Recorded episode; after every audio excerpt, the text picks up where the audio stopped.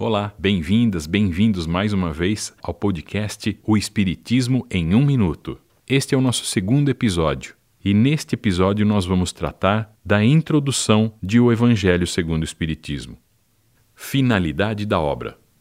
Os princípios morais contidos em O Evangelho segundo o Espiritismo são regras de conduta aplicáveis a todas as circunstâncias de nossas vidas, que, se seguidas, garantirão a felicidade futura. Foram reunidos na obra os ensinamentos trazidos por Jesus, com o amparo dos bons espíritos. Os temas abordados devem ser considerados como um código de moral universal, sem distinção de culto ou de crença, conservando o que é útil ao desenvolvimento do pensamento cristão.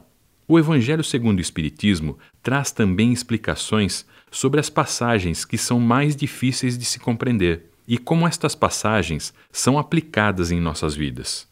Os espíritos distribuem indistintamente seus ensinamentos e ninguém possui privilégios para recebê-los. Assim, o Evangelho segundo o Espiritismo inclui instruções ditadas por espíritos em vários países e que foram recolhidas por diferentes médiums.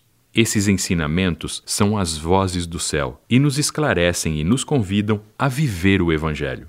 É uma obra para uso de todos nós por meio dela, podemos ajustar a nossa conduta à moral de Jesus.